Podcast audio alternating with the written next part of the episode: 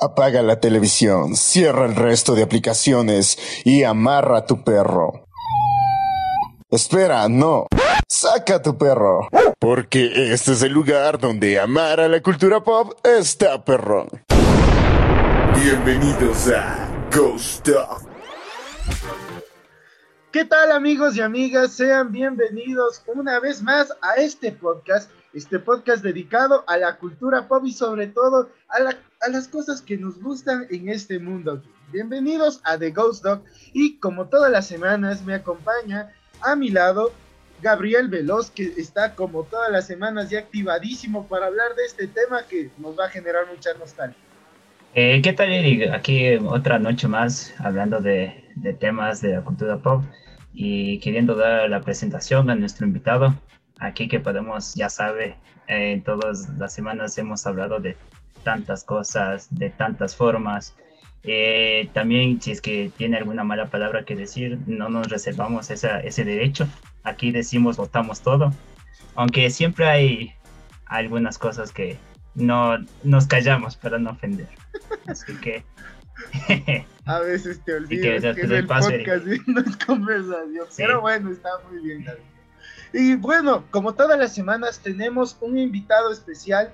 Y qué, qué mejor para este tema que a la gente que le gusta todo lo vintage, todas las cosas que están englobadas en este mundo geek que nos encanta a todo el mundo hemos traído a un invitado muy especial desde el profesor Nostalgia. Muy bien, ¿qué tal? Bienvenido, ¿cómo te va? Muchísimas gracias por invitarme. Muy bien, muy bien, muy contento de que me hayan invitado. No, no estaba convencido que era un podcast rebambeño hasta que dijeron que disculpen las malas palabras. Ahí ya dije que ya, estos manes de ley son de Ribam.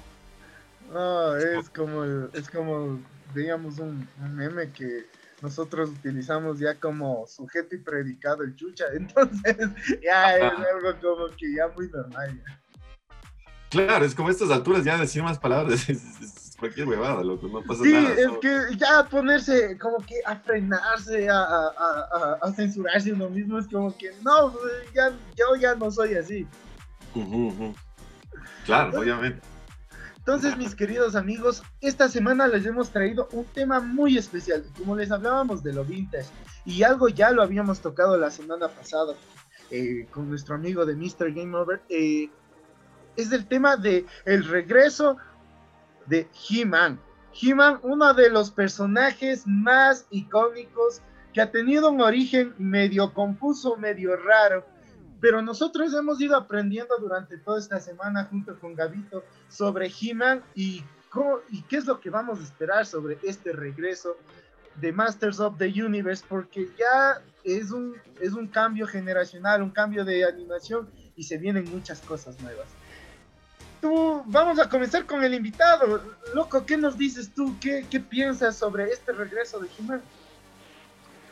Bueno, para mí He-Man realmente ha sido una constante durante toda mi vida. Recuerdo desde que soy muy niño, de hecho creo que entre los recuerdos de mis primeros dibujos animados está, está He-Man. Y es ese cariño que les tienes. O sea, creo que He-Man fue una gran motivación para empezar mi proyecto de El Profesor Nostalgia, que ya tiene algunos años y ya se ha manejado muy bien. Incluso durante la pandemia, que ha sido difícil, pero pero ahí vamos. Entonces, Jimán es un tema, la verdad, largo, largo del que hablar.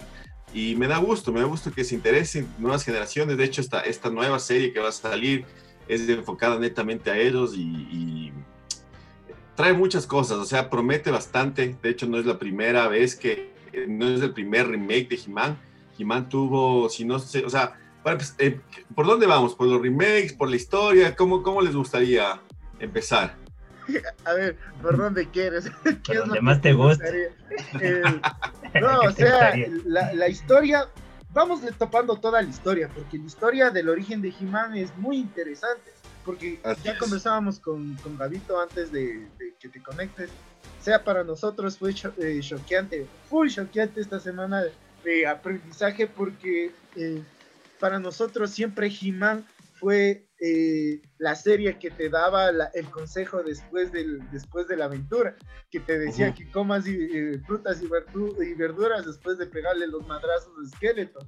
Entonces, siempre fue como que ese estereotipo de la, de la, de la historia, de animación, que fue como que con unos personajes bien creepy, pero también como que se iban al lado muy, muy amigable. Entonces, pero fue muy, muy interesante el ver esta semana que para mí fue nuevo ver que He-Man inicia con esta serie de juguetes de, Mattel. Entonces fue locote porque yo dije, no siempre He-Man sea el, de la tele, el, personaje, pero siempre, siempre es, es cool irse viendo estas cosas que, que son nuevas. Claro, o sea, precisamente así empezó. Eh, y esto que dices de la moraleja y todo era propio de, ese tiempo mismo. O sea, He-Man nació como una respuesta a la colección de juguetes de Star Wars, que la, la habían roto, la habían roto, o sea, en, grande. Y de hecho, Mattel estaba con la sangre en el ojo. De, eh, eh, He-Man es propiedad de Mattel desde siempre. Y Mattel estaba con la sangre en el ojo porque a ellos les ofrecieron inicialmente la colección de juguetes de Star Wars y, ellos rechazaron porque para ese tiempo era como una idea demasiado avesada y nunca, nunca pensaron, o sea, ellos dijeron, esto no va a tener éxito, no nos interesa, gracias. Y también era porque, eh, porque si no estoy mal, cuando les ofrecieron a Mattel les decían que eh, George Lucas le había dicho, va a salir la película en tal fecha pero necesito que los, los juguetes estén disponibles, o sea, comiencen a trabajar, si no estoy mal, desde mayo o julio, y que ya estén disponibles para la Navidad.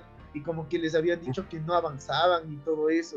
Y entonces la compañía que sí se hizo cargo, coge los juguetes de Star Wars y les y como no se dieron abasto realmente ellos, comenzaron en las cajas eh, de, de, los juguetes, en vez de ponerte la figura, te ponían un vale por un juguete y después de días, semanas, hasta meses, les lavan el juguete. Pero yo creo que también ahí va el, celo de Mattel para crear He-Man. Así fue, así fue. O sea, más que sí, eh, es lo que tú dices también.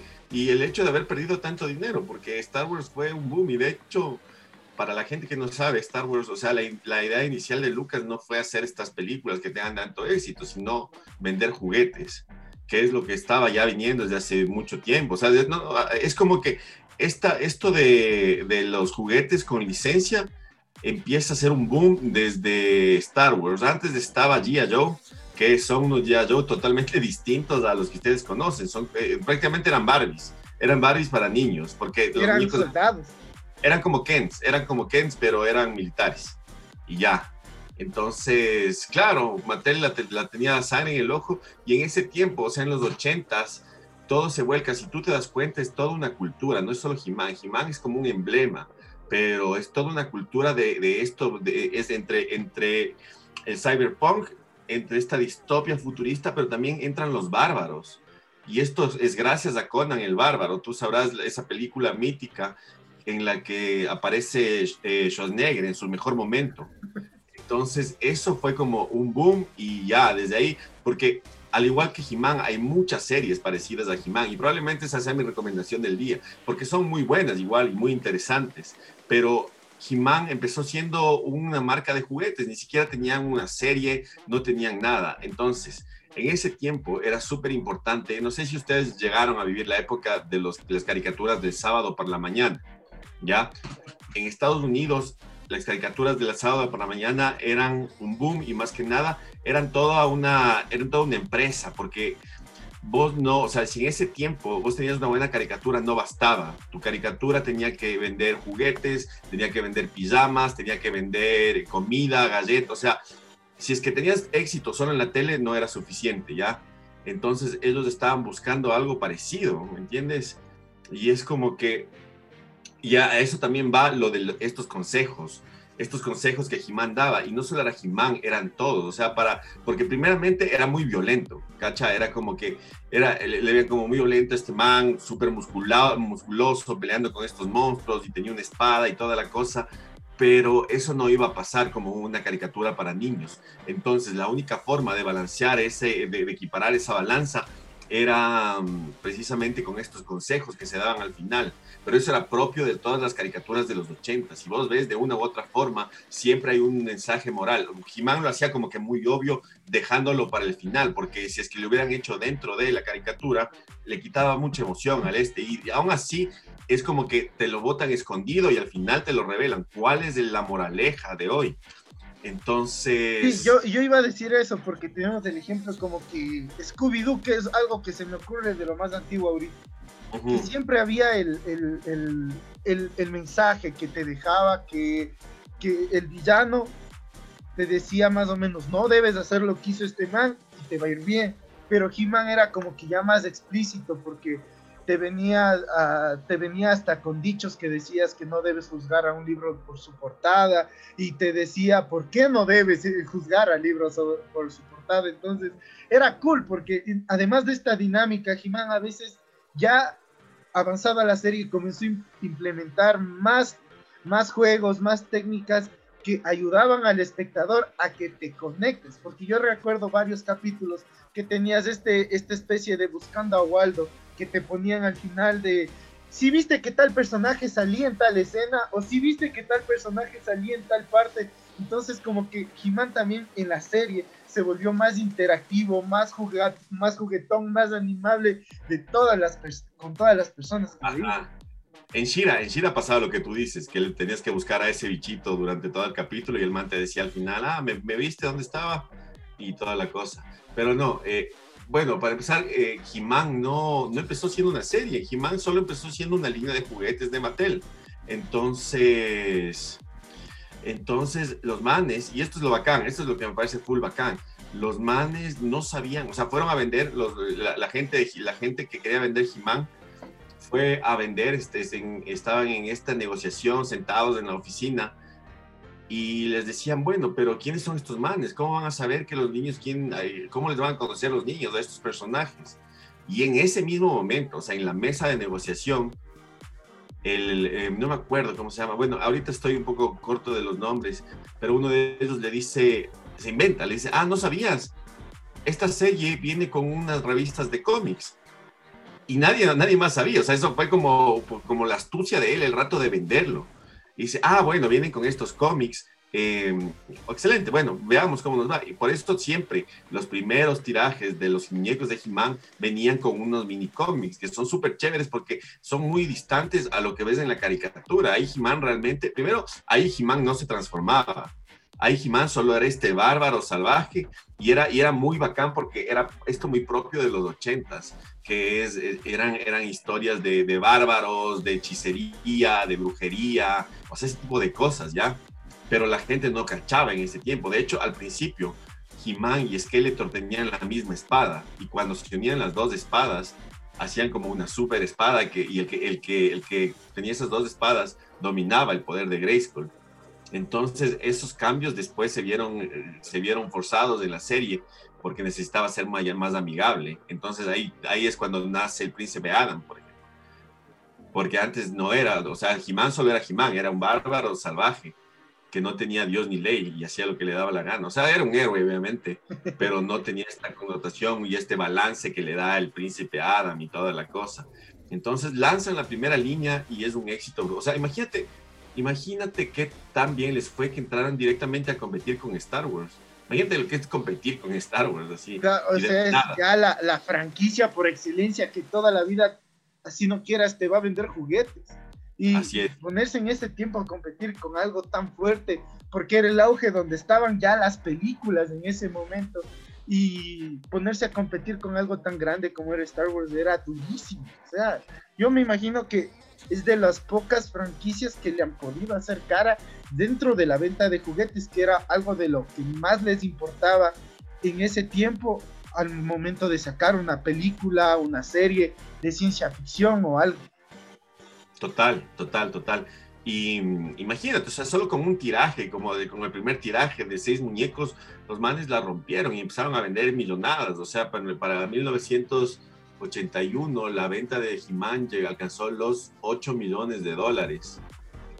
y fue, fue como, era, era algo excelente para un tiraje que no tenía nada más que un cómic que te venía dentro del juguete, ni siquiera como que tenía circulación fuera de, de eso. Entonces, era una cosa impresionante y la gente como que se emocionó, pero al principio es como que captó la atención no solo de niños, sino también de adolescentes, sobre todo por los cómics, por lo que te digo, este man, y aparte también los diseños de los personajes son muy bien hechos, loco. quizás sus nombres no sean los mejores, pero los diseños...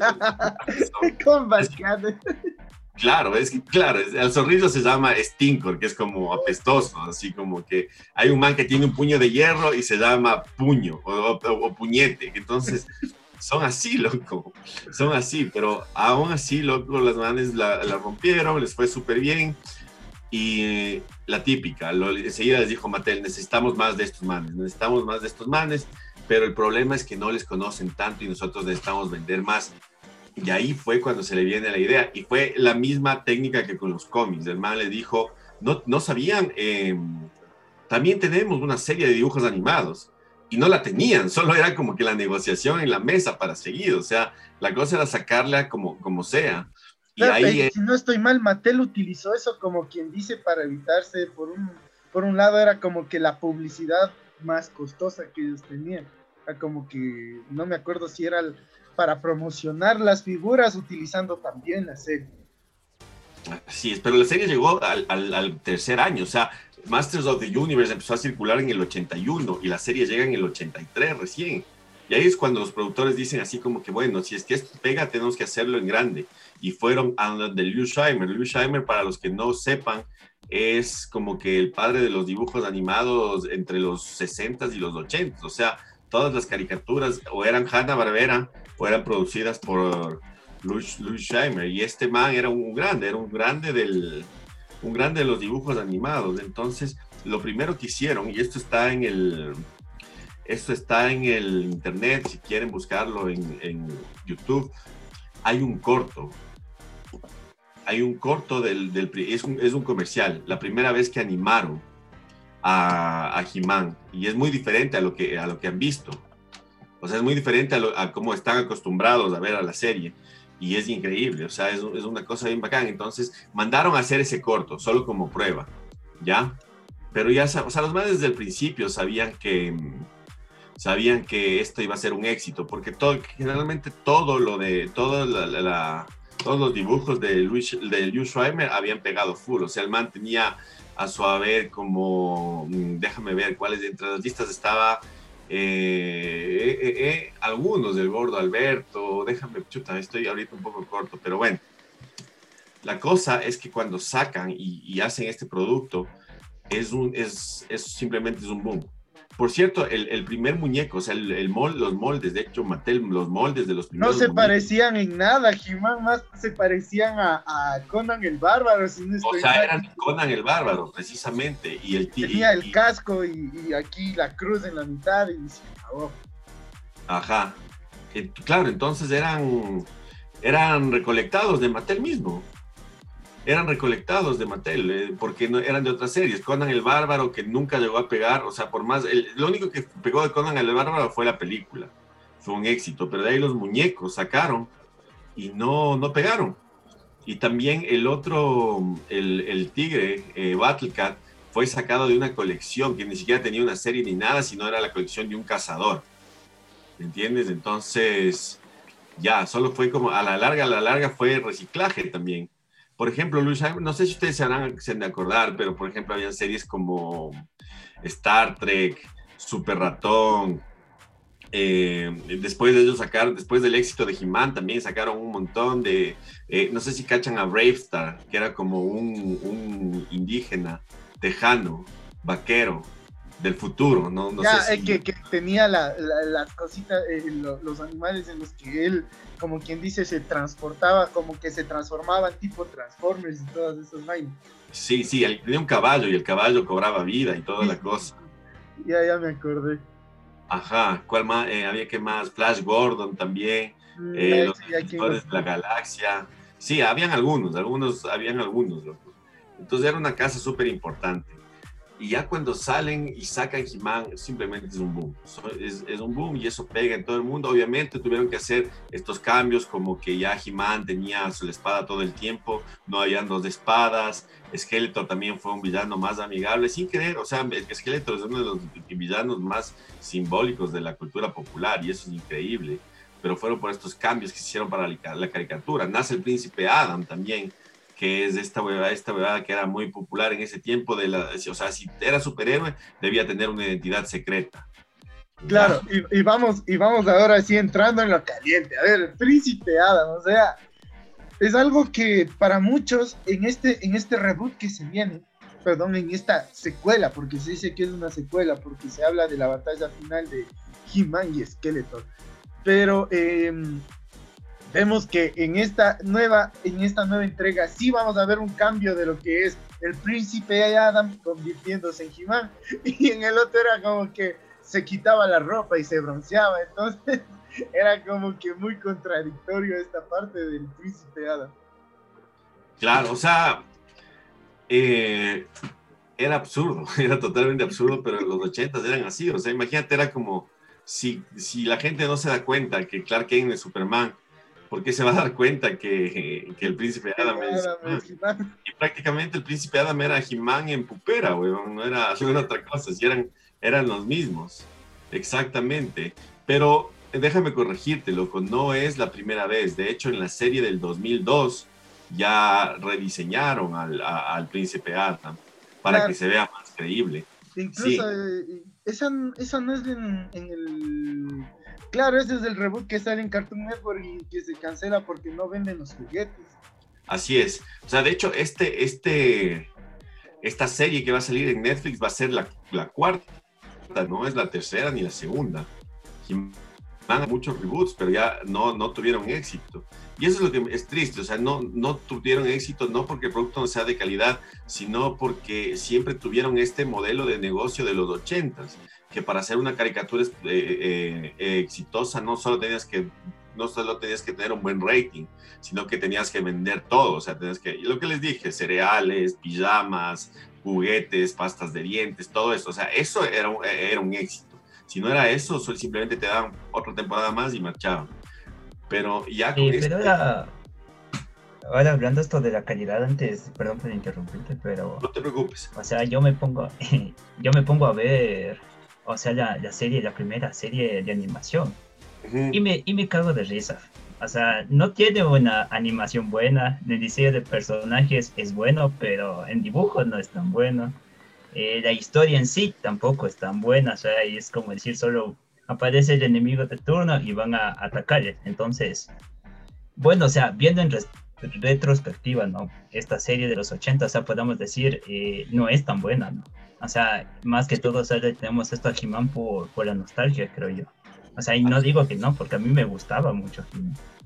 Así es, en, o sea, también es enfocado para niños. Por eso, si quieren ver algo de esa época más adulto, lean los cómics de He-Man, los que venían, porque esos sí son más, o sea, tienen un guion un poco más elaborado y es enfocado a otro público.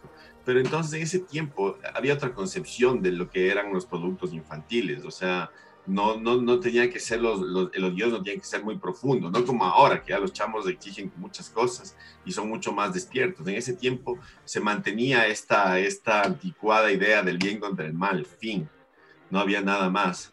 Pero aún así, y también la animación, la animación en ese tiempo era otra cosa, o sea, era otro mundo. Yo tengo una charla de la historia de la animación en la que vamos a eso, y en ese tiempo solo las casas grandes y aún así, o sea, no es que no es que había no es que había como ahora un montón, eso el boom del el boom de la animación eh, occidental nació en los 90, recién con Nickelodeon, con Cartoon Network, pero antes era como un monopolio, antes solo había Hanna-Barbera, Warner Brothers, Disney, fin.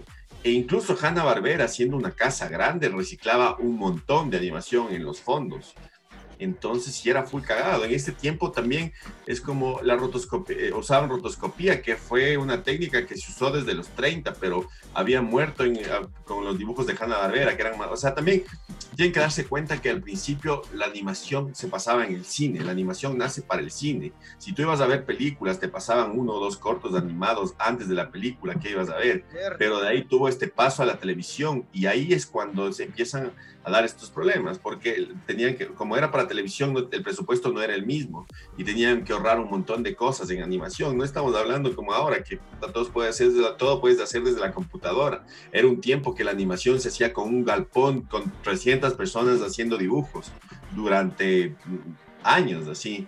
Era mucho más compleja pero aún así ellos se valieron mucho de la rotoscopía, reciclaron muchas escenas, pero es algo muy propio de la época, sí, o sea, de hecho, como te digo, la moda no solo es con He-Man, hay otras producciones adultas que son parecidas a He-Man y se hicieron con rotoscopía, tienes Fire on Ice, tienes heavy metal, o sea, son, son un montón, y eso sí les recomiendo. Algún rato voy a hacer un especial de stand de voy a hacer un, especial de rotoscopía de los 80, porque hay un montón de joyas que se hicieron en esa década, pero eran películas y eran animación para adultos. Por eso fueron películas y no series, porque no querían pasar por este proceso de, o sea, querían usar la técnica, pero no, seguir, no querían meterse este proceso de vender, eh, de, de, de vender cereales, pijamas, llegar a los niños, y no solo era animación para adultos. Entonces, Igualmente eran producciones de bajo presupuesto, pero hay, hay cosas gloriosas. Por ejemplo, eh, no sé si ustedes le cachan a... Mm,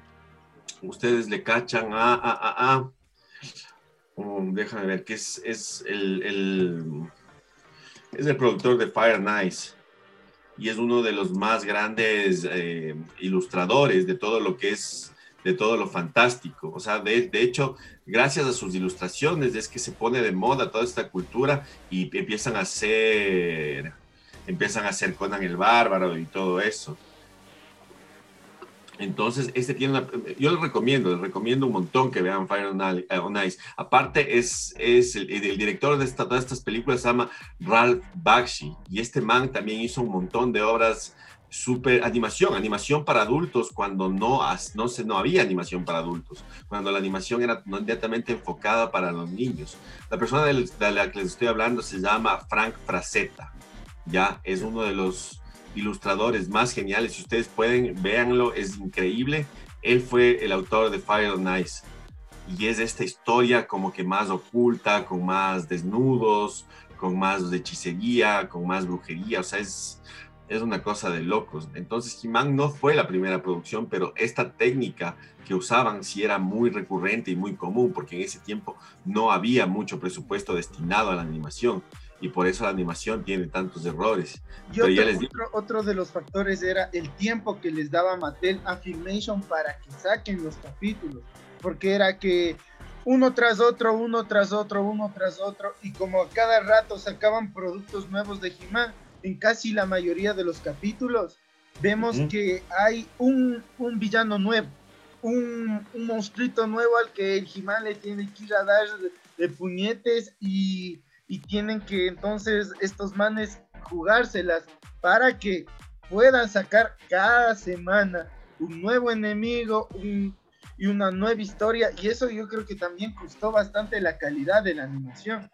Total, y era una cosa de locos, porque al final ya solo sacaban los juguetes y en, los últimos tirajes hay, hay juguetes que nunca salieron en la serie, o sea, solo sacaban por sacar.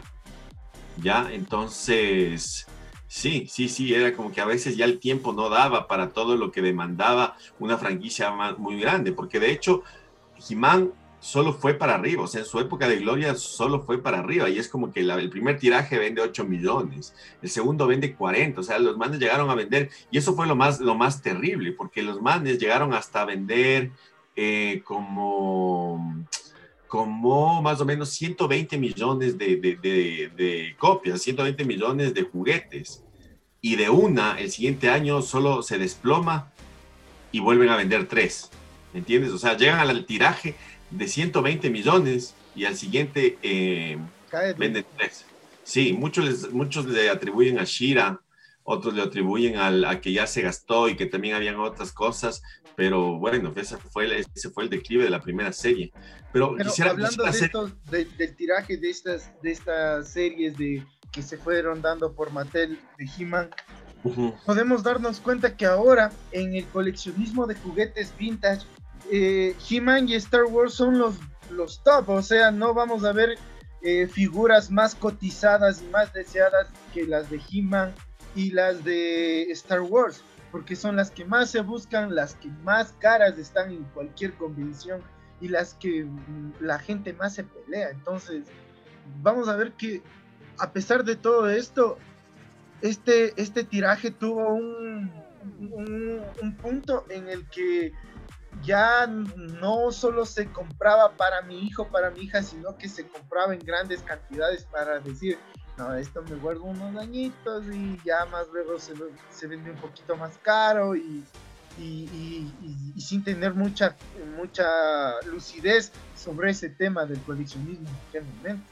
Porque, Sí, Moto es una locura. Ahora los coleccionistas, los coleccionistas, primero están, creo que son los, que están mejor organizados y aparte la cacería de juguetes de Jimán es, es increíble. ¿eh? O sea, hay, piezas que llegan a valer hasta 8 mil, 9 mil dólares. Y, es, y también hay muchas copias, esto, esto es lo que me parece bacán, hay muchas copias que no son originales, pero aún así envejecieron muy bien y se revalidaron, sobre todo las piratas, eso es, eso es increíble, porque eh, hay figuras piratas que son figuras únicas. O sea, por más que no hayan sido originales o no tengan la licencia de Masters of the Universe, eh, son piezas únicas de fábricas que ya no existen. Y por eso algunas de esas están muy bien valoradas, a pesar de que no sean originales. Y eso es, eso es un fenómeno que se, que se ve muy rara vez. Yo vi una hace poco, de, perdón Gabito que te, te, interrumpa, yo vi una hace poco de Battle Cat que había salido en una caja de Mattel que te vendían el He-Man eh, sentado en el Battlecat, pero no te vendía Mattel en sí el Battlecat, sino te vendía el, te vendía, ¿cómo se llama? Solo el He-Man. Entonces, tanto que le presionaron, después solo sacaron, pero así como que pocas en existencia. Y, la, y hay una que es rarísima, que en vez de que tenga toda la armadura de color rojo, la tenía de color amarillo. Entonces, eh, yo vi que más o menos ahorita esa se está cotizando como que en unos dos mil dólares. Y digo, hijo de madre, solo por un juguetito chiquito. Y, o sea, te, te, saca, te saca el aire. Porque si te pones a investigar, es una, prácticamente es una pieza muy barata. Y, todo lo de He-Man ahorita se está cotizando durísimo y bien caro. Sí, o sea, cacha que les está trayendo, yendo también que volvieron a sacar una línea de los originales. O sea, y hace tiempo ya han estado, porque generalmente la gente que compra en Motu no es, no son niños, sino es gente de mi edad más o menos, que ya tiene poder adquisitivo y es como que el poder de la nostalgia, literalmente. Es el poder de la nostalgia que le revalidó todo ese, todas esas cosas que estaban olvidadas. Entonces sí, y aparte... eso, hay grupos de mod y, he conocido algunos. Eso iba a decir, más apasionados. Eso iba a decir una de... eso iba a decir una, una anécdota chistosa, ¿no? Porque yo sí, yo sí tuve dos muñecos de he que terminé perdiendo y rompiendo. y ahora poniéndome a pensar, o sea, coleccionar esos muñecos, hijo de madre, qué, o sea, qué aprecio que tienen ahora, ¿no? Y antes de pequeño decía. Imagínate cuánta gente hizo lo mismo, así. Y también hay tira, o sea, eh, eh, algo que a mí me sorprendió es que muchos muñecos se hicieron en México, otros se hicieron en Argentina, otros se hicieron en Venezuela. Y de hecho los venezolanos son como que los, uno de los mejores, los mejores cotizados ahorita, los que cuestan más dinero es una locura. O también hay el, el esqueleto argentino. la, la, distinción del esqueleto argentino es que él tiene el calzoncillo negro. Y ese, ese esqueleto argentino se, se cotiza súper bien también en el mercado. que Pero, la, cosa del mercado argentino en, en, el torno de los, en torno a los juguetes y las empresas que realizaron juguetes en estos países de Latinoamérica es una cosa loquísima porque ellos es como que les cogió el cuarto de hora ese rato, ah, ya se me acabó la pintura morada, voy a poner de negro, y te botaban así figuras de colores extraños, y esas son las que ahorita más se cotizan, y no solo en la serie de He-Man o Star Wars, sino en un montón de, series de juguetes que, que a la gente le volvería loca, por eso también hubo un, declive en estas empresas porque tuvieron problemas con los distribuidores, como quien dicen, originales. Y, y, comenzaron a cortar lazos y todas esas cosas y por estas razones muchas cerraron. Así es, así es, es tal, tal cual. Y es una locura, porque hay, eh, como tú dices, hay en, no solo en He-Man, sino en todas las colecciones. Yo me acuerdo que incluso hay una de las tortugas ninja de chinas que eran horribles porque estaban re mal pintadas. Y a mí una vez me regalaron eso y yo, yo todo arrogante de chamo, o sea, me regalaron y como no era original, lo boté a la basura. A la basura.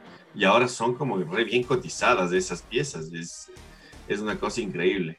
Pero bueno, quiero, quiero volver un poco a lo que, porque lo topamos muy leve y creo que, esa podría ser mi contribución para, para lo que ustedes piden, pero estas películas de los ochentas de rotoscopía son muy interesantes y, y, capaz les va a gustar. Incluso han hecho, o sea, están tan, están tan arraigadas de la cultura pop que muchos que muchos programas incluso les han rendido cultos. He visto que South Park hizo una parodia de heavy metal también está, está Wizards, no sé si cachan Wizards, Fire and Ice, y aparte lo bacán es que todas estas películas están en YouTube. Y tienen eh, el, eh, Fire and Ice es muy bacán porque el diseño de personajes está hecho por Frank Frazetta. Si ustedes no le cachan a Frank Frazetta, creo que es una gran oportunidad para conocer porque es, es increíble.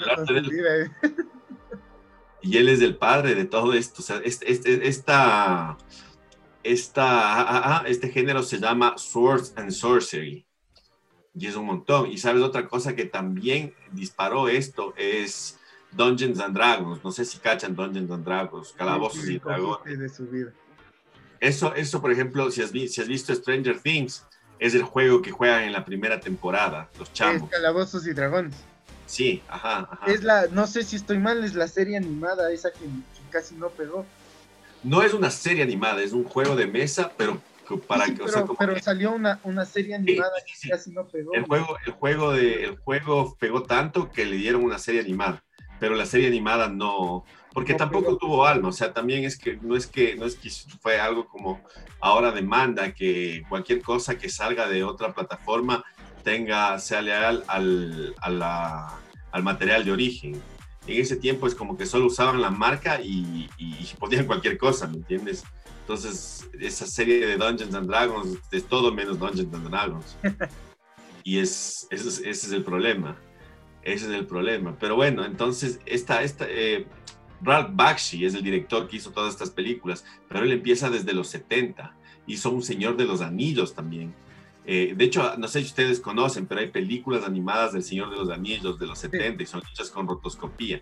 Ya, él también se encargó de hacer esas películas y después ah. siguió haciendo. Sacó heavy metal, creo que sí están familiarizados con heavy metal. heavy metal creo que es lo que más cercano lo tenemos desde la parodia de South Park, porque son cosas que como no te llegan a la época por referencias externas, es como que, ah, no, están, eh, no están sacando esto, entonces yo creo que es lo que más, más explotado ha sido y te ha ayudado más a, a descubrir.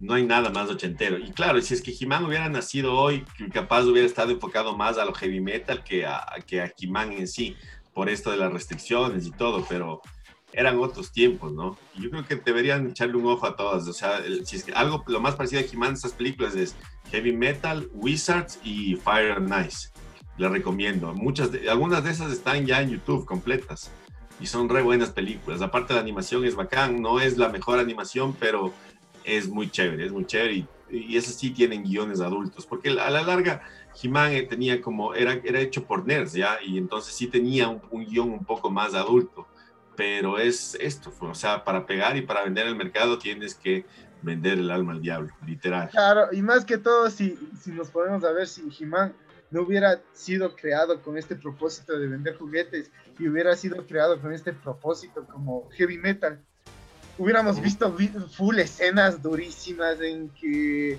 había sexo, había escenas ya más fuertes, donde la gente se tocaba los genitales, yo me acuerdo, no me acuerdo cómo se llama este man, que va y le coge las boobies de una, así le coge las tetas de la man y es como, ¿qué está pasando? Se desintegra, claro, claro, claro, claro. Sí, me acuerdo, total. Bueno, después Jimán ya cuando fue un boom, eh, la, la misma verdad, creo que el, error fue tratar de acaparar todo con algo que ya estaba muy bien posesionado. Entonces dicen que estamos en el mercado de niñas. ¿Por qué? Porque ya salían, o sea, en el primer tiraje, si tú recuerdas, está Evil Dean y está Tila, que son esta man, que es una, una bruja ayudante de Skeletor y una, y una guerrera ayudante de He-Man. Y estos muñecos se vendían súper bien y les extrañaba que la, gente o sea, que, que, que que era eh, una serie hipermasculina enfocada netamente en los niños, se, puede, se tengan éxito vendiendo estos, estos muñecos de chicas sin que sean Barbies ni nada por el estilo. Entonces los madres dijeron, ese es, ese es el sector que tenemos que atacar. Y bueno, así es como nace Shira. Y Shira está bien hecho. A mí, de hecho, de hecho, Ordak, el enemigo de Shira, me parece mucho más bacán que Skeletor. Y, y en sí en la serie mismo te dicen que el man es hasta más es hasta más poderoso. Pero muchos expertos dicen que ese fue el declive de He-Man, o sea, el rato que jugó, porque He-Man era algo que los niños consideraban cool, que eran algo, era algo de ellos, ya, algo muy propio de ellos. Entonces, cuando ya vieron a sus hermanitas chiquitas jugando con Shira y con He-Man, fue como que, ah, bueno, esto ya no es cool. Y aparte, la... mi hermana ya no me gusta. Exacto, exacto y el target objetivo en sí de, de He-Man también empezó a crecer, o sea, ya no eran, los, los, niños que empezaron comprando ya eran adolescentes, ya no les interesaba tanto comprar muñecos. Entonces ese fue el declive de, ese fue el declive de He-Man. Ahí es donde, en donde empieza realmente, y ahí es cuando las ventas se empiezan a, venir abajo, y fue un problema. Y después los manes, eh, desesperados, porque ya no se vendía tanto como antes, y aparte ya empezaron a salir otras cosas. Después salieron los Thundercats que también fue un boom gigantesco y que probablemente es el sucesor más digno que He-Man tuvo. Entonces ellos ya se venían abajo y en estas patadas de ahogado desesperados hicieron una película, pero es lo mismo que te dije, o sea, es como que solo usaron el nombre de la marca porque la película ochentera de He-Man no tiene nada que ver con la serie, o sea, no tiene ni un ápice, solo son los nombres de los personajes, pero en sí no, no se parecen en nada y de hecho era un buen casting porque He-Man era, era Iván Drago. claro, el man de, eh, de, que hace Iván Drago en, en, la de Rocky. Incluso el man cuando grabó Los Indestructibles, era como dijo en una entrevista que le dicen, yo quisiera algún rato volver a ser He-Man y todo el mundo, cállate, porque a nadie le gustó la película. Claro, es que Space no tiene nada que ver, pero es una película súper ochentera. O sea, también no funciona como una película de He-Man, pero funciona como una película ochentera porque es una mezcla entre Conan el Bárbaro y Flash Gordon.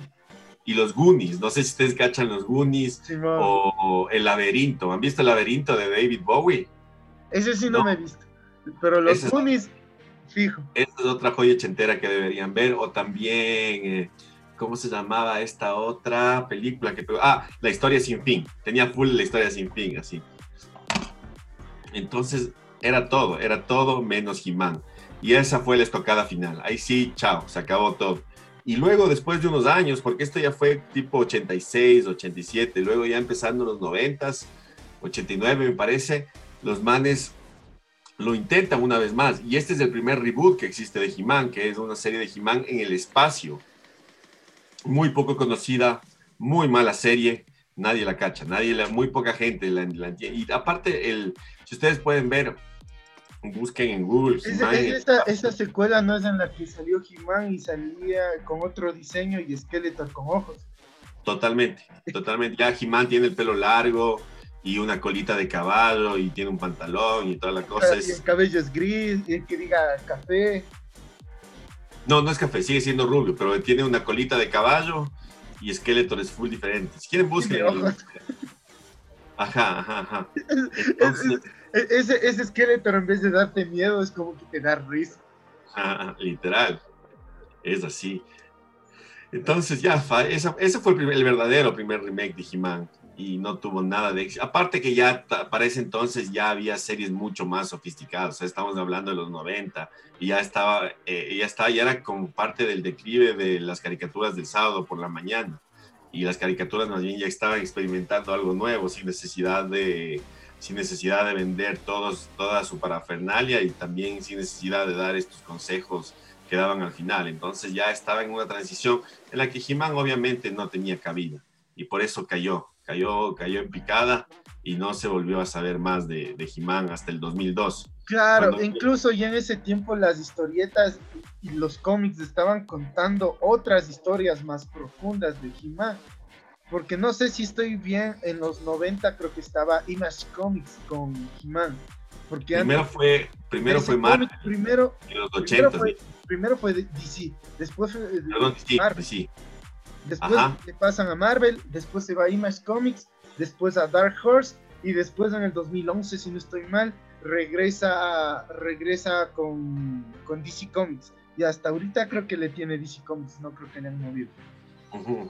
Claro, imagínate, ya estaba en Image. Image, Image nació en el 91, o sea, ya era, era otra cosa totalmente distinta. Y, los, y, He-Man también es un, un, clásico y una constante en los cómics, porque es donde empezó y es donde se mantuvo por mucho tiempo.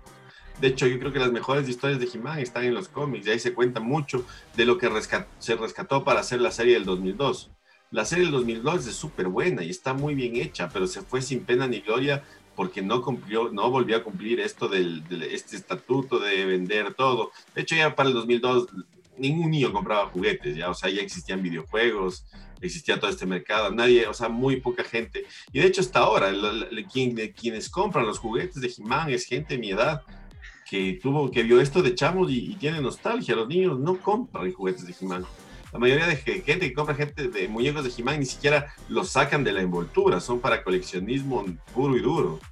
Es como yo le decía a mi, mamá esta, esta, semana que pasó, porque yo me mandé a, a traer el primer tiraje de las nuevas figuras de Hasbro de los Power Rangers.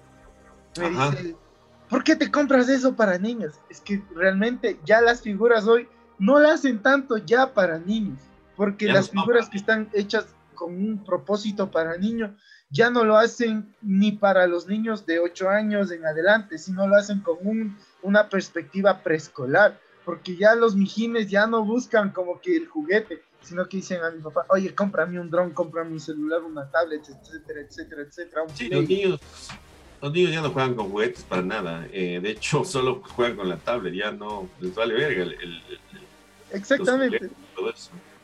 Sí, tal cual. Pero aún así, la, la historia de Jimá, o sea, la, el dibujo animado del 2002 es, yo sí le recomiendo profundamente que se la vean porque es muy buena y no es tan larga, como solo, solo tuvo una temporada porque no tuvo éxito, pero ahí te cuentan, por ejemplo, eh, el origen de Skeletor, que no se había visto antes. Ahí le ves a Skeletor como una persona, antes de que claro, ahí, ahí le ves con cara y que supuestamente porque hizo un pacto para ser más fuerte, tuvo este aspecto como que de calavera y todas esas cosas. Así es, también aparece el origen de el, rey Grayskull, por ejemplo. E, y es, de eso no se sabía antes de que no había pasado. Y el rey Grayskull es como el primer He-Man. Y es el que funda el castillo de Grayskull y es el que es el, es el portador del poder inicialmente. Entonces, cuando He-Man se transforma, eh, lo, que, lo que hace es adquirir el poder del rey Grayskull. Es una historia súper bacán y súper recomendada. Por eso, pues, y aparte, aparte esta nueva serie que va a sacar Netflix es muy parecida, es bastante parecida, es, como que una mezcla entre Castlevania y, la serie de Man del 2002. Sí, y este tema de los 2000, no sé, eh, corríjanme cualquiera si estoy mal, pero creo que fue la peor época para las segundas oportunidades, porque el mismo caso que le pasó a He-Man, le pasó a los Thunder sacan una serie buenísima, venden juguetes y le cancelan. Así fue. Yo creo que eh, estos 2000 sí es verdad que salieron franquicias, y productos originales muy buenos, pero para las segundas oportunidades no fue tan bueno porque ya como que los niños de esta época tenían los ojos en otra cosa. Sí, era una época de transición. Aparte, ya era como que el formato de los 80 no iba a volver a pegar en los 2000 y, y eso, o sea, era, era muy complicado. Aparte, la, animación estaba experimentando otras cosas, entonces algo tipo He-Man era como que un poco complejo que pegue. Y sí, es, es, así. Además, también eh, en los 2000 también fue una época de, de, de volver a transmitir retransmisiones porque mucha gente, por ejemplo, conoció Los Caballeros del Zodiaco en los 2000. lo que tú me dijiste, volvieron a pasar, o sea, como que volvieron a transmitir y pegaron. Había TV Patín también, me parece, y es como que la gente volvió a ver a muchos, o sea, conocieron a Massinger ahí, conocieron a, a, a Kenshin ahí, o sea. A Ultraman. Claro, totalmente, totalmente. De Ultraman. Y yo, me quedé con algo que tú, que tú me decías al inicio que en la serie de He-Man, para retroceder un poco y después volver hasta el punto que estamos hoy. Esta serie que se viene ahora, vamos a ver ahora que sí hay acción, porque si nos ponemos a analizarlo más meticulosamente, la que te, lo que te brindaba verdadera acción dentro del, del personaje de He-Man eran los cómics y las mini historietas que te daban con los juguetes. No tanto la, la, serie, porque yo me puse a ver varios capítulos para poder hacer el podcast hoy, para recordarme de varias cosas. Y, incluso veo que, que, que eh, chuta el, el esqueleto le presentan como un marica, o sea, le, huye demasiado al príncipe Adam, le huye demasiado a He-Man, y las pocas veces que hay interacción son veces que no hay una escena de acción en sí en concreto, y porque que yo creo que tal vez disminuyen en ese momento el impacto de He-Man para nosotros en esta época, pero para en ese momento creo que era lo más fuerte, lo creo que un punto más fuerte pero que tal vez no, no le dio más seriedad al personaje. O sea, claro, pero el, enfoque ahí más bien es como que tenías que seguir haciendo capítulos. Y si acababan con Skeletor, ¿contra quién ibas a pelear? Por eso Skeletor siempre se escapaba. Porque al final es como que siempre triunfaba, pero Skeletor siempre se escapaba.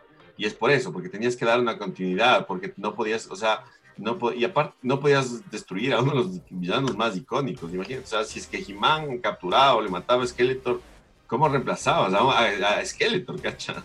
Esa es la cosa. Y además es como... A, la final, el villano en sí, y, el villano más grande de He-Man es el propio He-Man en la serie. Porque sus, sus golpes de moral, como cuando le había pegado, eh, supuestamente matado al señor y todo el pueblo, que eran cinco personas de todo el pueblo donde vivía el reino de, del príncipe Adam, le juzgaron, se bajonea durísimo y, y así hay algunas, eh, algunos capítulos donde eh, los papás no le tratan bien al príncipe Adam y le dicen que nunca va a llegar a ser como He-Man, se bajonea de nuevo. Y hay más capítulos donde se bajonea, se bajonea. Y a la final el verdadero antagonista en estos capítulos se vuelve He-Man y, y, Skeletor está como que, ay, chévere, estoy aquí. Pero céntrense en la depresión de mi fan. Sí, pero... Es que esto, esto que dice él y también que nos dice que esto Cucho, es que es que bueno, o sea, las series antiguas no se hacían con tantas peleas porque no se sabía cómo animar eso. O sea, yo creo más que es por eso, porque si podemos ver eh, series como Messenger, series como los Thundercats, la mayoría de escenas de acción son solo disparos o son o propio en esto cosa de Dragon Ball, que ya no estoy yendo un poco más allá.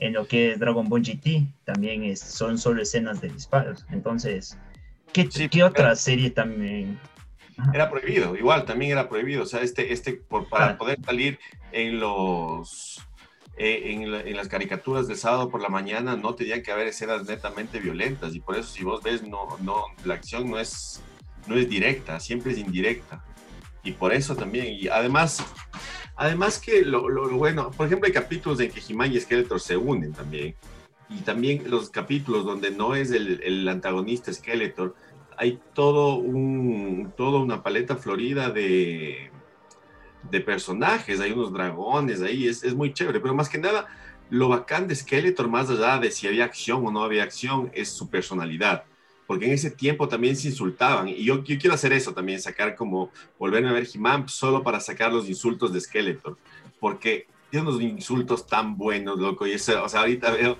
y me cago de risa. De, de, chamo era como que, wow, este man es, es, es, un cretino, pero ahorita veo esos insultos. Puto, uno que me acuerdo era como músculos de chicle, le dice a man una vez, weón.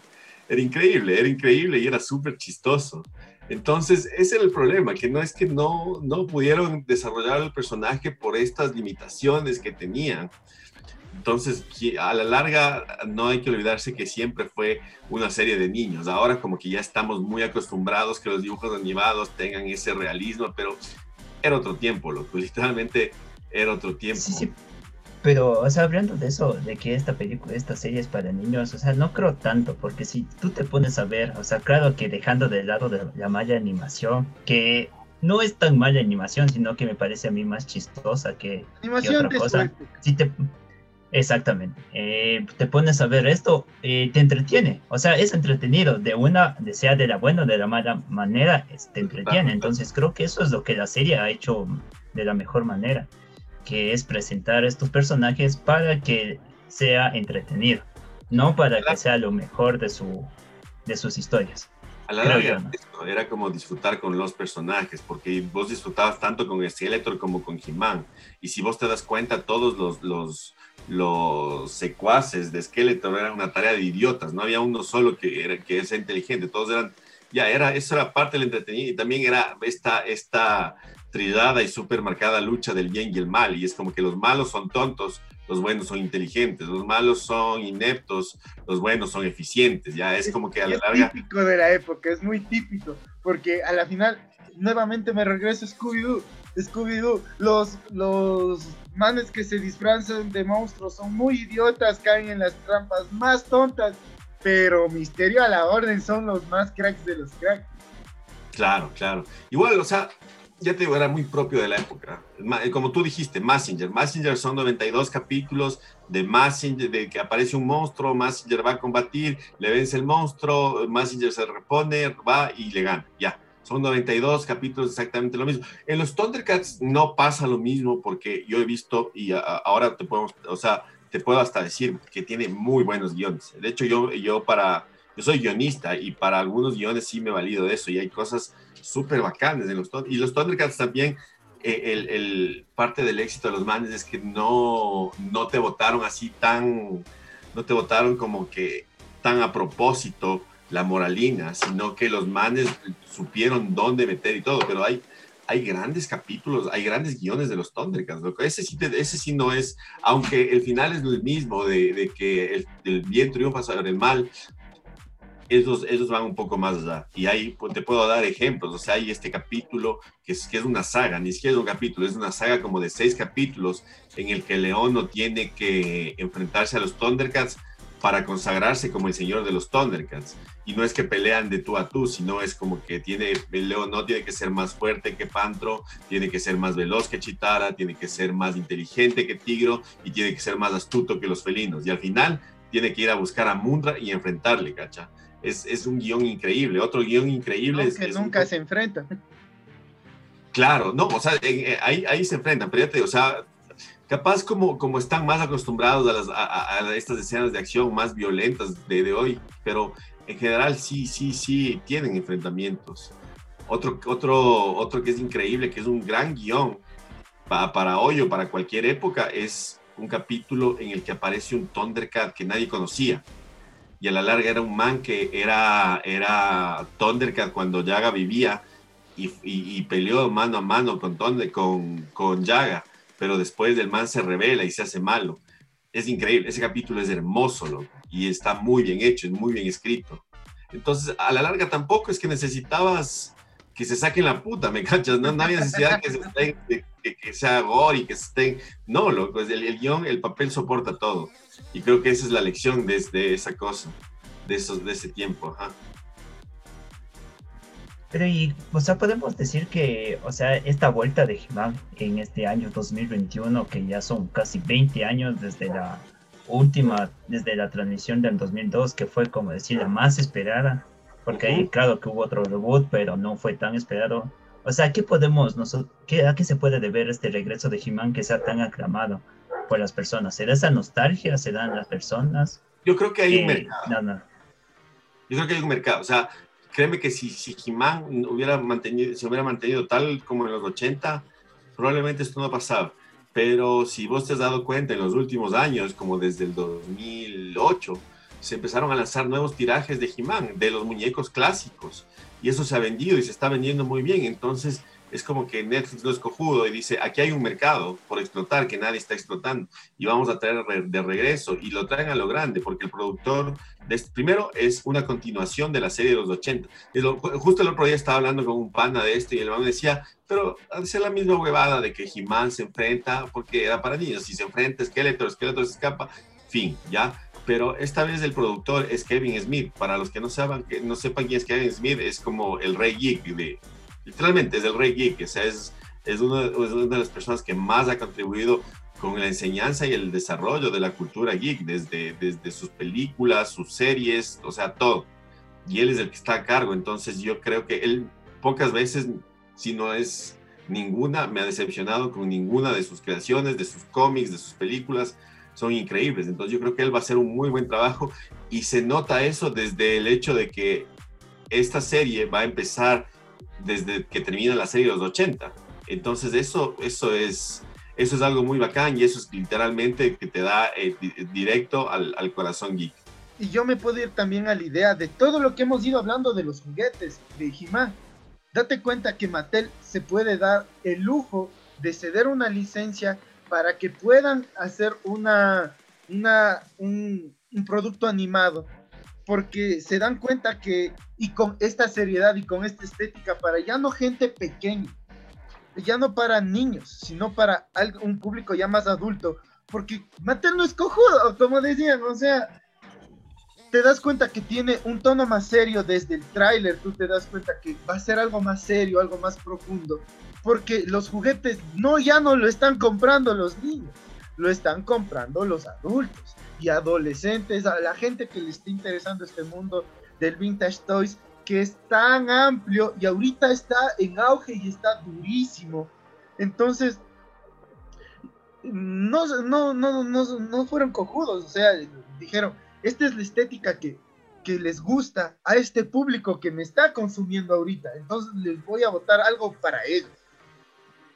Los niños no van a ver he los niños de, esta época y muy probablemente de las futuras generaciones no van a ver O sea, netamente es enfocado. Y, y, esto es lo bacán. O sea, yo creo que lo bacán de esto es que va a ser la primera, tal vez la segunda, pero creo que la primera vez que vamos a ver todo el potencial de he sin estas restricciones que les hablaba de, de las, aparte es de los 80, literalmente los 80, porque fue una época súper conservadora donde los grupos de padre oprimían tanto a las creaciones artísticas que llegaban hasta el punto de la cancelación y por eso se hacían este tipo de, de las moralejas. Entonces ya vamos a ver un he sin moraleja, con toda la acción y es, es, muy, es muy interesante, es muy bacano. que... Sí, pero antes de pasar este tema, o sea, de esto de la, del nuevo he eh, yo me pregunto, o sea, ¿de qué se fumarán ahora para sacar nuevos personajes y nuevos enemigos? Porque si tú ves la serie, estos enemigos, yo, yo no sé qué se fumaban eh, hacer los productores de, de, personajes porque son extraños. O sea, la mayoría de una estrategia, una estrategia que ya, que ya lo comentábamos hace rato.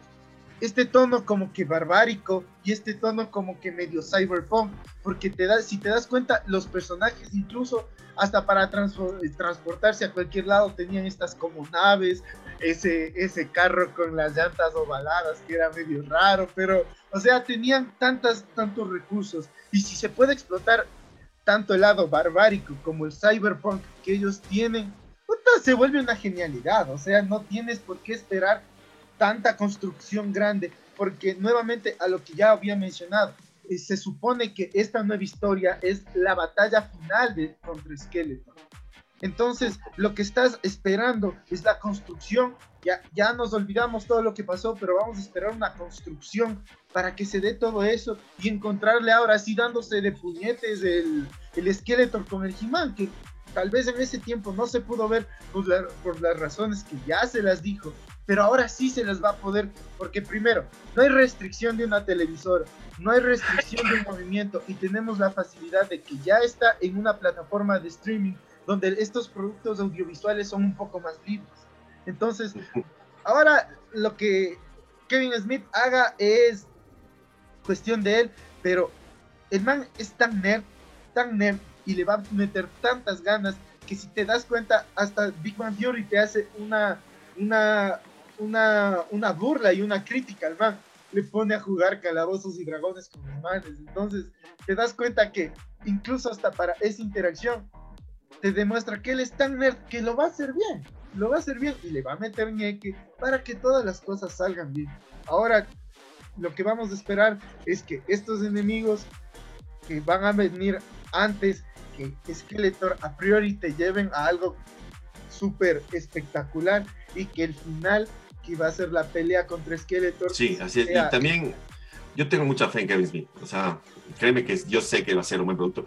Y, o sea, entre otras recomendaciones, yo creo que sí, si es que quieren ver esta serie, sería bacán. O sea, no tiene nada que ver He-Man con la obra de, de Kevin Smith, pero sí sería bueno que vean, para que cachen quién es el man, vean Clerks, vean Mallrats. En Mallrats sale, sale Stan Lee y me acuerdo que Stan Lee siempre alababa el, estilo de dirección cinematográfica de Kevin Smith.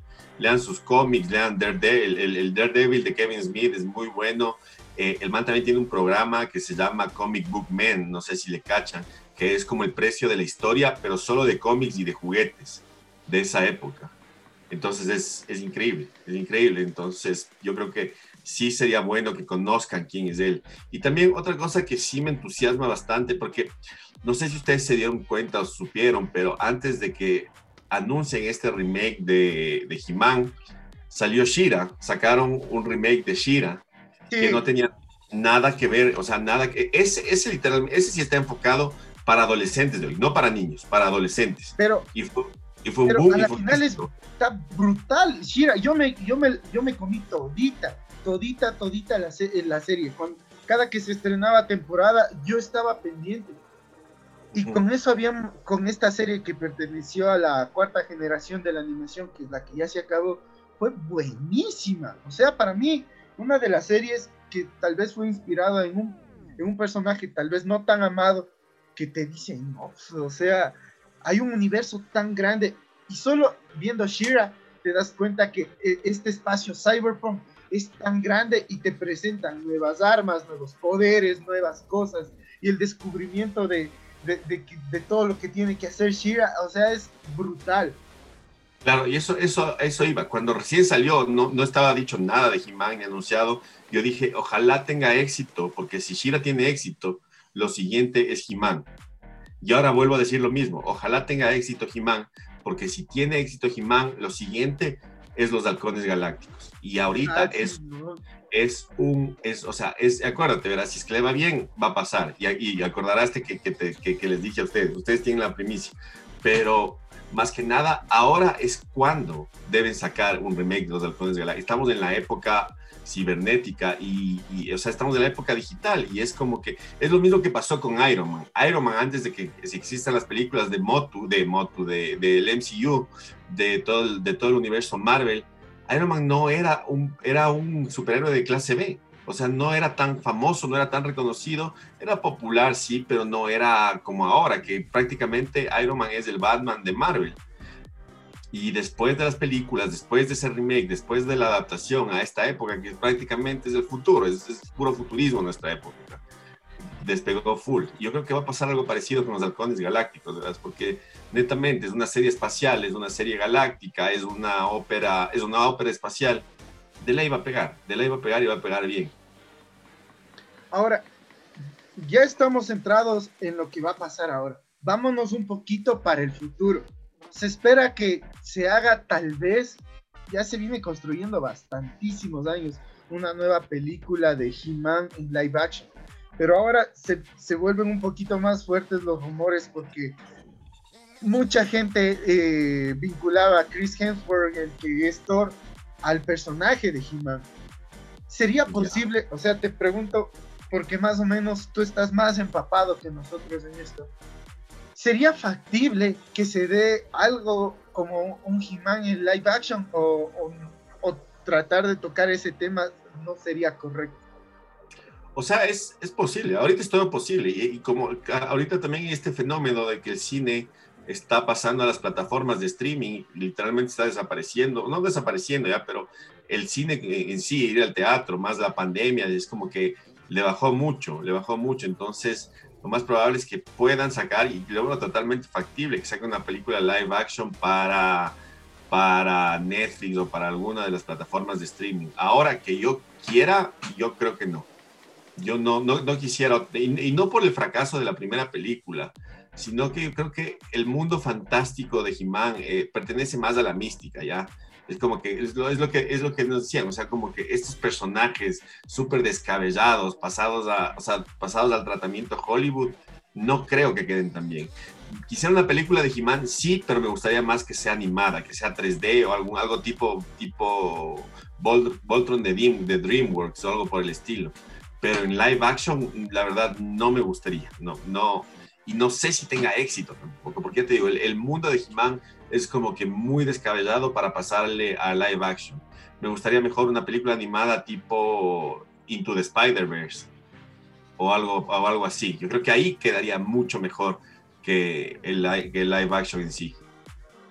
Es que yo siento que este es el problema que puede darse con la mayoría de, de franquicias generadas en los 80 que fueron de consumo masivo. O sea, tal vez eh, si nos vamos ya un poquito más adelante, el mismo, lo mismo que tú dices, o sea, el, el se debe a su mística y yo pienso que otra franquicia que así, yo creo que no se debería tocar tanto para un live action, aunque un montón de gente lo pide, es los Thundercats, porque también se debe a su mística.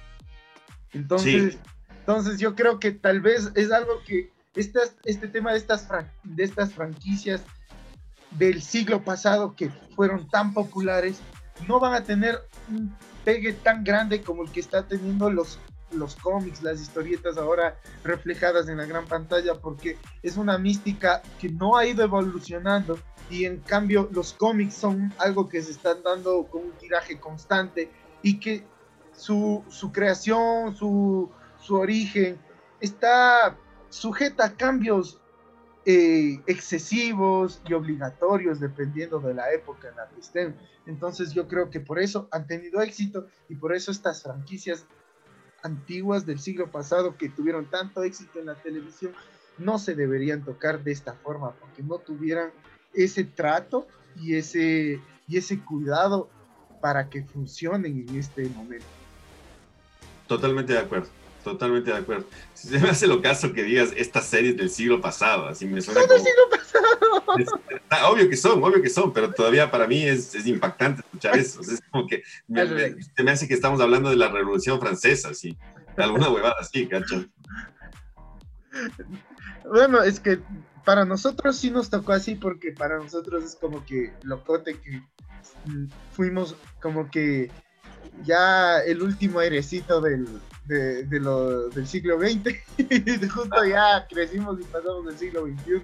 Eso te digo, no estás diciendo ninguna mentira, es la, absoluta verdad, pero todavía se me hace como full extraño escuchar como el, el, siglo pasado, así el siglo pasado me suena, no sé, como el renacimiento, así alguna huevada así. Es que el, el problema es que como hemos pasado tanto tiempo con tantas cosas, que por eso ha habido tanto producto, tanta cosa, esta cosa, se, de esto que estamos hablando ahora, He-Man, sí, antes de que hay esta propuesta que se va a lanzar este año, era algo vintage, y lo vintage tú sabes que es algo ya como que ya, ya de, de mucho calibre y de varios años.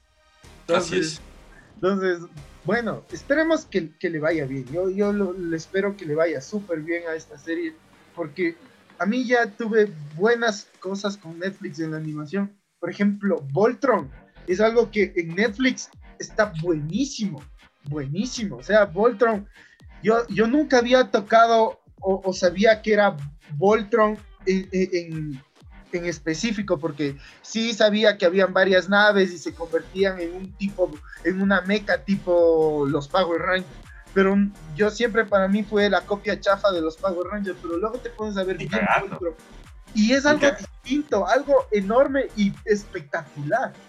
Ni siquiera Super Sentai, ni siquiera es, ni siquiera es después de Super Sentai. Exactamente. Entonces, Voltron, es increíble, weón. Y, ustedes supongo que no han visto el Voltron clásico, que era otra belleza también. Es, es una.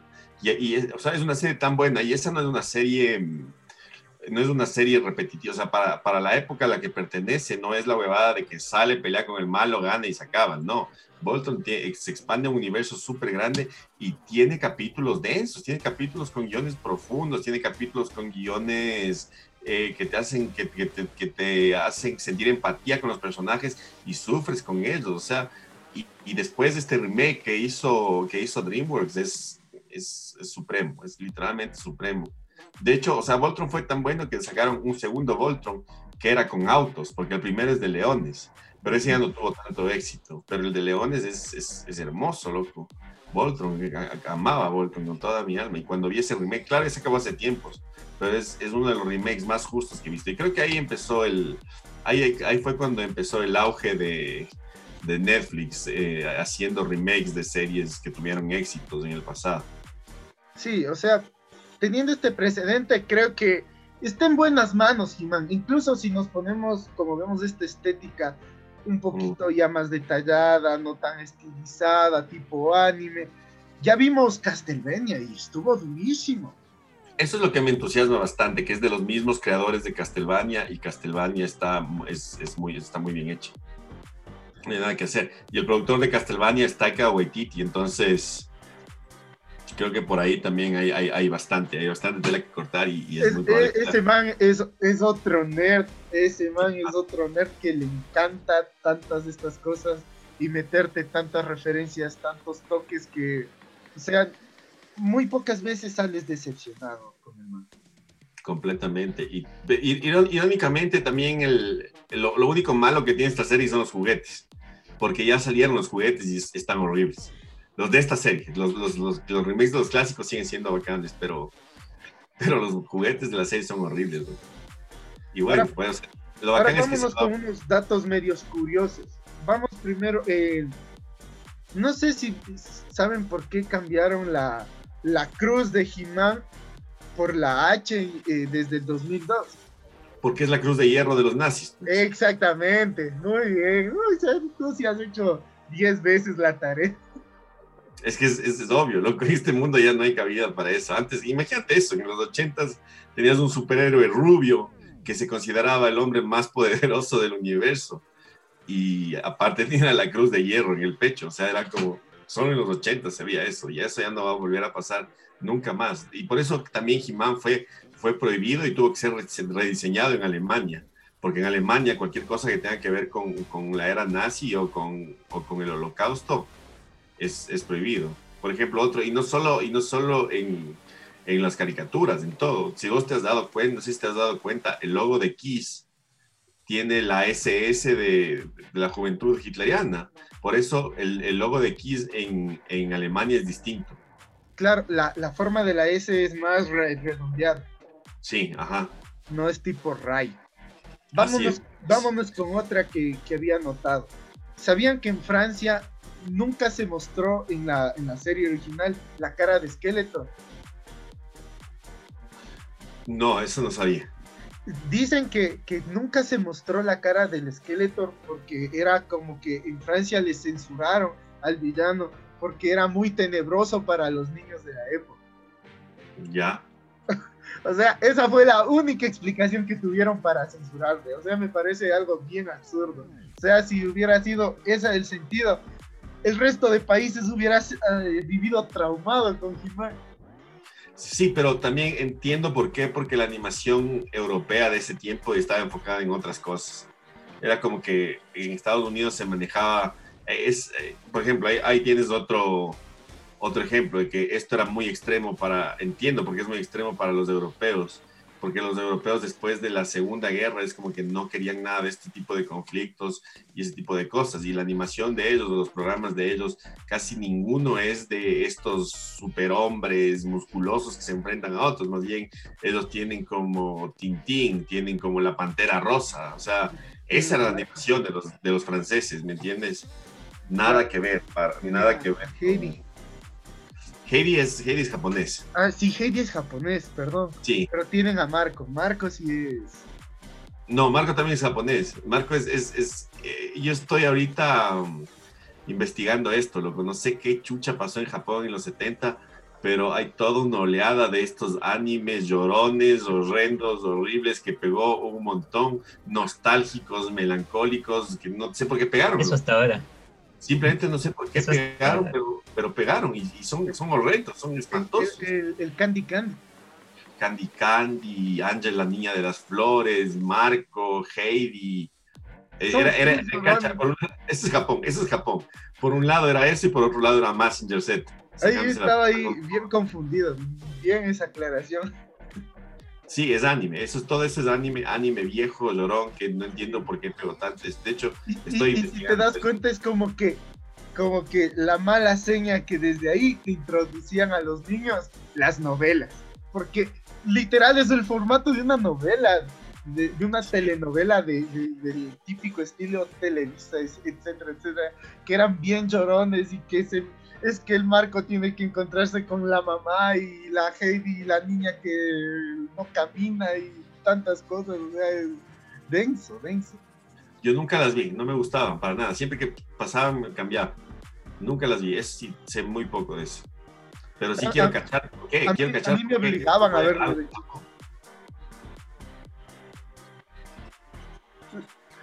Es, es, muy, muy denso. Gabito, eh, ¿Tú qué piensas para el futuro de He-Man? ¿Es factible esta película? Sí. O sea, más que todo con este boom de que todo quieren hacer live action, todo quieren hacer o sea, película. Yo sé que, de donde quieras sacar plata. pero tú quisieras que se haga esa película. Eh, Sabes que de cierta manera mm, no me gusta, pero tampoco me molestaría que saque sea, una película de la, action de, de He-Man. ¿Por qué? Porque He-Man ya es como decir una obra de culto, que con esta nueva serie de Netflix va a llegar a más público. O sea, va a haber más niños y más personas que se interesen por, por ver qué, quién es He-Man. Entonces, yo creo que una película es muy factible. O sea, desde mi punto de vista. O sea, que, sea una buena idea, eh, yo dudo mucho. nadie cree que es buena idea aquí, Dios mío. Sí, es que creo que hay una mística que se, que se debe respetar y para muchos que son coleccionistas de varias cosas y que vienen consumiendo estos productos no desde hace unos dos, tres años, sino de hace varios años, creo que es algo que se debe respetar y sobre todo porque ahora se está tocando a un público que ya te exige nuevas cosas y que si te complace con esto y no le y, le, y te tiras las cuadras con lo otro, vas a perderle tal vez. Claro, así es. Muchachos, una última cosa, una última cosa. Eh, último dato que le saqué. Eh, ¿Sabían ustedes que cuando se acabó la serie original de, He-Man, se estaba pasando eh, en, en, estilo He-Man, en estilo de tiras cómicas? No, entiendo eso. En, el estilo, la tira cómica es el formato que tú ves dentro del periódico. Esa es la tira cómica. Afortunadamente hice un proyectazo de eso. Es, lo que tú encuentras dentro de los, de, los periódicos con una historia muy corta. Y en, a veces te da un mensaje, a veces te, muestra un chiste, pero así como Mafalda, pero o Bromilda, etcétera, etcétera, pero se oh, entiendo, He-Man en este formato de tira cómica. En, el, en la serie eh, pasaban así. En, Estados Unidos, o sea, se acabó la serie original y para darle continuidad con el mismo estilo de dibujo, los mismos escenarios, te presentaban en el periódico, en el New York Times, todos los, todos los, los sábados, una, una, una tira cómica de He-Man. Sí, sí, sí, sí. es he creo que He-Man es más un personaje de cómics que de, que de series animadas, en verdad. Porque He-Man nunca dejó de existir en los cómics, nunca. De hecho, nació en los cómics y sigue existiendo hasta hoy en los cómics. Nunca paró. No sé si estoy mal. Yo, en los cómics creo que es en la que se da el crossover de He-Man y los Thundercats, ¿verdad? Sí, sí. Y también con algunos personajes de DC Comics. He-Man y Superman también hay. Sí, sí, sí. Ese sí, sí. Yo incluso este dato de, de las tiras cómicas te lo doy porque yo me lo encontré hace, hace tres semanas que me fui de viaje a, Quito y me fui al Mr. Books y no hay patrocinio todavía, pero bueno, eh, me fui a este, a este local de libros y encontré una, un, libro grandote de, de, de, He-Man, tipo como estos que te venden de cómo se hicieron las películas, y te venían todas las tiras cómicas de He-Man. Y te juro que si no hubiera estado a 45 dólares, me compraba. O sea, en ese momento no tenía tanta plata, pero si tenía en ese momento la plata, me compraba. O sea, era un libro grande, ancho, tenía todas, y te, y te daba, y te daba, te separaba como que en arcos y toda la vaina. O sea, estaba bacán. Oye, em, yo creo que sí voy a comprar ese libro porque he estado buscándolo por años, no sabía que estaba en Mr. Books. Eh, es un, ese es un libro que el libro se llamaba The Art of Masters of the Universe. Simón. Es hermoso. O sea, más que nada, el arte, el arte de, el arte de He-Man, más allá, más bien dicho, fuera de los cómics y fuera de la serie, el arte es increíble. O sea, es, el arte es, es, ese es ese arte ochentero, tipo Frank Frazetta, es la escuela de Frank, es como comprarte un libro de Frank Frazetta. Para los que no saben, vayan a ver, vayan a investiguen la obra de Frank Frazetta, o sea, es increíble, por eso estoy buscando este libro también. Yo sí lo estoy buscando ya algún tiempo. Es, hermoso. Algo, algo de esta época de He-Man es buenazo. Yo creo que este del Mr. Books es una reproducción para que esté tan barato, pero es algo que no, o sea, y te juro, si yo tenía la plata en ese momento, sí me compraba. Sí me compraba. Oye, si está ahí mañana, ¿en qué Mr. Books era? Pues si está ahí mañana mismo me voy así. Se me va ahorita, se me va ahorita. Es en el Creo que es en, el, centro sur, si no estoy mal. Ahorita me estoy, se me está yendo. Pero estoy lúcido que es en el Mr. Books. Ya voy a preguntar, porque sí es, es, increíble. O sea, solo vean el arte de las cajas en las que venían las, eh, los juguetes, las cajas de, los, de las naves. Es, el, arte de, es increíble, es un arte. Sí, incluso había varias, varias muestras de la serigrafía, de, de cómo se hizo la serie y así varios cuadros, los escenarios que más utilizaban, estaba chévere.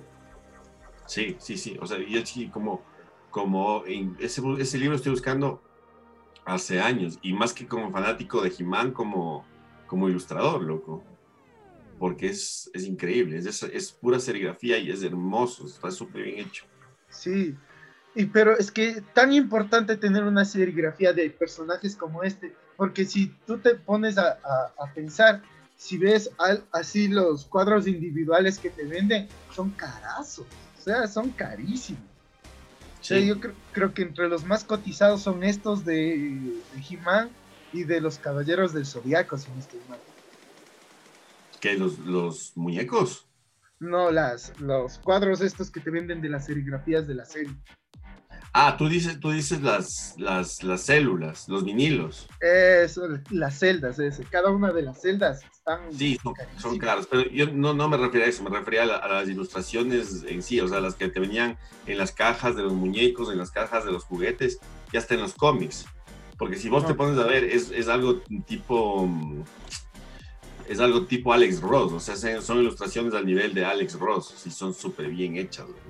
Sí, sí, sí, sí y realmente no sé si alguien se lo compraría, pero te juro, por esta yo le encontré ahí. Estaba, sí, estaba 45 nuevamente. Debe, debe ser alguna reproducción para que algo de ese nivel esté tan barato.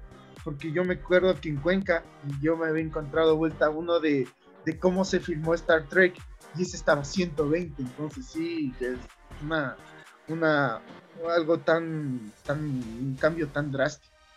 Wow, ya, ya lo voy a ver, pero más que, por Kimán, que es como por fanático, por ilustrador, perdón, porque las ilustraciones de ese, de ese libro son preciosas, loco. Entonces, loco, hemos acabado. Muchísimas gracias por acompañarnos, de verdad. Gracias, porque ha estado chévere la conversa hoy día. O sea, es como que esas clases de historia que sí te gustan. no, gracias. ha sido tan, tan, tan bonito, tan interesante conversar hoy porque realmente se espera que le vaya bien esta serie. Y como estamos pegándole cada vez este boom, este boom, este boom, eh, tal vez se nos saltó el miércoles, que era el día de, que se recordaba a los cazafantasmas, pero ir recordando cada uno de estos elementos que están resurgiendo, es, es durazo y es vacancísimo. Y gracias por acompañarnos, realmente estamos tratando de que esta comunidad vaya creciendo y que también le gusta escuchar lo que nosotros tenemos que pensar en torno a lo que amamos los que estamos aquí presentes. Gracias a ustedes por invitarme. Siempre, para mí siempre es un placer hablar de estas cosas. He dedicado muchísimo tiempo. De hecho, de eso se ha tratado este proyecto que he tenido en los últimos años.